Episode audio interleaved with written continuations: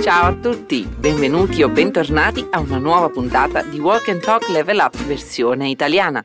Qui con voi oggi ci sono io, la tua prof Jessica Gragnano, prof nativa di italiano. Questo podcast è 99,9% in italiano, ou seja, eu vou falar em italiano praticamente o tempo inteiro. Então, Walk and Talk Level Up é para aquele público que já está um pouco mais acostumado com o italiano, que já estuda faz um tempo e já compreende a maioria das coisas que eu vou dizer. Se esse não é o seu caso, não te preocupare. Temos uma playlist inteirinha de Walk and Talk Essentials esperando por você, além de nossos podcasts especiais. Dá lá uma olhadinha no nosso portal. É claro, se você quiser destravar de vez o seu italiano, vem estudar com a gente. É só se inscrever na lista de espera. Eu vou deixar aqui na descrição o link. E adesso basta portoghese. Prima di cominciare, ti ricordo che questo podcast è interattivo, cioè ogni volta che sentirai questo suono, dovrai ripetere con me quello che ti dico o rispondere alle domande che ti propongo, va bene? Oltre a questo ti ricordo di accedere al nostro materiale aggiuntivo di questa puntata sul nostro portale fluencytv.com. Questa parte è essenziale per il tuo approfondimento negli argomenti che vedremo oggi. E adesso sì, cominciamo! Nella puntata di oggi ascolteremo il dialogo tra Diana e Beatrice, due amiche che parlano un po' delle loro abitudini di lettura. Scopriamo cosa succede. Torno subito. Ah, Bea, la mia valigia è troppo pesante. È difficile scegliere tra due o tre libri da leggere. Dovresti comprarti un Kindle, Dee. È molto pratico per i viaggi. Porta con sé più di 60 libri. Ci penserò, ma sicuramente preferisco la carta e la penna. Ma ti piace essere poco pratica, eh? Fai come ti pare.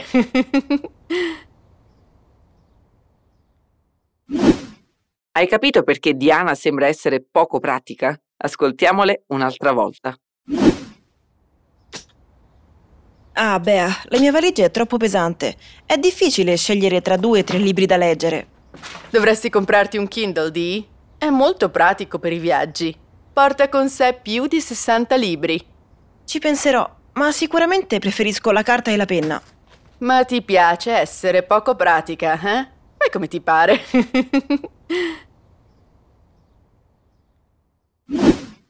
E ora facciamo il nostro ponte. Il dialogo inizia con Diana che si lamenta e dice Ah, Bea, la mia valigia è troppo pesante. Troppo è una parola che aumenta l'intensità di un aggettivo. In questo caso l'aggettivo è pesante, che somiglia molto a pesada, in portoghese. Ma che cos'è così pesante, ti ricordi? La valigia. Esatto, la valigia. Adesso ripetiamo la frase. Troppo. Troppo. Troppo pesante. Valigia. La mia valigia è... La mia valigia è troppo pesante. E infine, ah, Bea, la mia valigia è troppo pesante.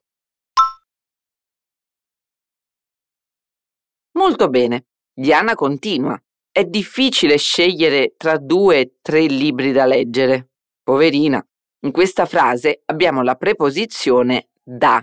Libri da leggere. Per chi studia già l'italiano, le preposizioni sono spesso un problema, perché sono molto diverse dal portoghese. Qui, per esempio, se parlassimo in portoghese, avremmo detto è difficile escolher dois, três livros para ler. E per questo avremmo tradotto erroneamente libri per leggere. La preposizione da, tra le altre cose, indica il fine, la funzione di qualcosa. La funzione di un libro, per esempio, è di essere letto, quindi libro da leggere. Per questo motivo si dice occhiali da sole, macchina da scrivere, qualcosa da mangiare e da bere e così via. Adesso non sbagliate più. E ora ripetiamo. Da leggere. Libri da leggere. È difficile. Scegliere. Scegliere tra due tre. È difficile scegliere tra due o tre libri da leggere. Benissimo, ma Beatrice ha la soluzione a questo problema, ti ricordi? Esatto, sostituire i libri stampati con un Kindle. Lei dice, dovresti comprare un Kindle di. Qui Beatrice utilizza il condizionale, un modo che usiamo per dare consigli o esprimere un'opinione. Dovresti comprare. Ti ricordo che in italiano è comune dire soltanto il verbo e omettere i pronomi, come in questo caso. Dovresti comprare. Diciamolo anche noi. Dovresti comprare un Kindle. Dovresti comprare un Kindle di.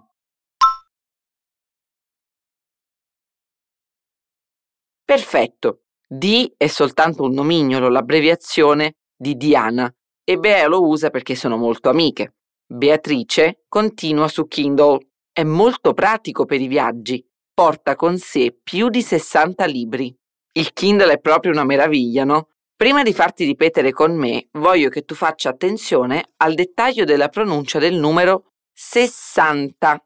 Diciamo 60 e non 60, come in portoghese, ok? Questo succede con tutti i numeri a partire da 40, 50, 60, 70, 80 e 90. Dillo anche tu. 60. 60 libri. Porta con sé. Più di 60 libri. È molto pratico. Per i viaggi. Ed ora tutto d'un fiato. È molto pratico per i viaggi porta con sé più di 60 libri.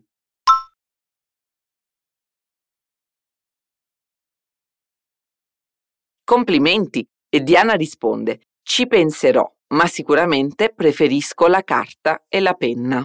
La prima parola di questa frase è ci. La parolina ci sostituisce qualcosa che viene introdotto dalla preposizione a. In italiano, se pensiamo a qualcosa o a qualcuno, utilizziamo la proposizione a. Nel dialogo penserò a comprare un Kindle, ma Diana non ha bisogno di ripetere tutta la frase e quindi dice ci penserò. A che cosa? A comprare un Kindle. Un'altra parola importante in questa frase è carta ed è importante perché è quel falso amico che conosciamo bene, quella parola che sembra la stessa cosa nella nostra lingua ma non lo è. Carta non significa carta come in portoghese, ma papel, ok? E ancora, parlando di falsi amici, penna non significa solo penna, ma anche e più comunemente canetta. Fai attenzione alla pronuncia della doppia N in penna, perché pena con una N sola esiste anche in italiano. Attenzione a non confonderle. Pena pena, penna, penna, la carta e la penna.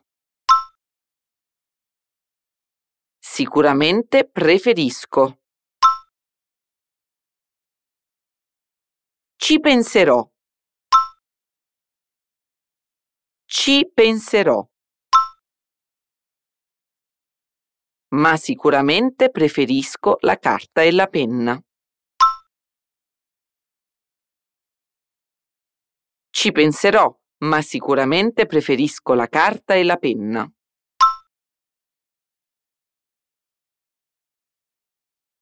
Ottimo lavoro. Beatrice risponde. Ma ti piace essere poco pratica, eh? Fai come ti pare. Qui abbiamo l'espressione fai come ti pare, che significa faça o que você quiser, o então faça como você achar melhor. La usiamo quando diamo consigli a qualcuno e la persona semplicemente ci ignora. Dai, rispondi tu adesso. Come ti pare?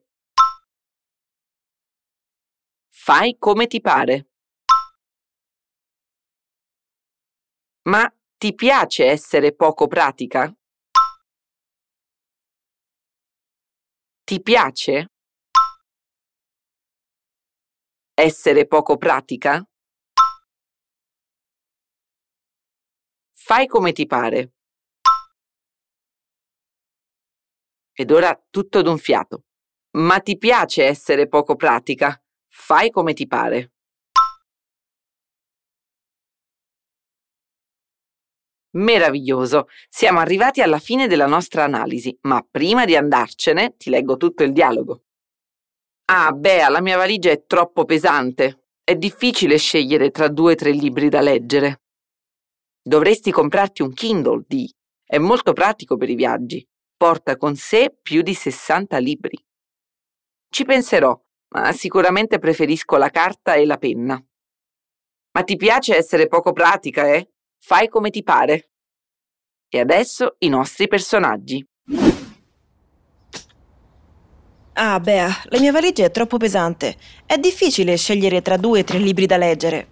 Dovresti comprarti un Kindle, Dee. È molto pratico per i viaggi. Porta con sé più di 60 libri. Ci penserò, ma sicuramente preferisco la carta e la penna. Ma ti piace essere poco pratica, eh? Fai come ti pare.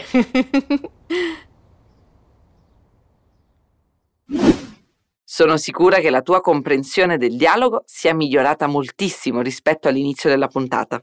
Oggi abbiamo imparato tantissime cose, ma molte altre le trovi nel nostro materiale aggiuntivo sul nostro portale fluencytv.com. Ora, se vuoi imparare definitivamente l'italiano o altre sette lingue, vieni a far parte della più grande comunità di alunni del mondo, Fluency Academy. Iscriviti subito alla nostra lista d'attesa e approfitta della Black Friday di novembre. Siamo anche su Instagram e TikTok. Chiocciola Fluency TV Italiano. Per oggi è tutto. Un bacione da Salvador. Ciao ciao!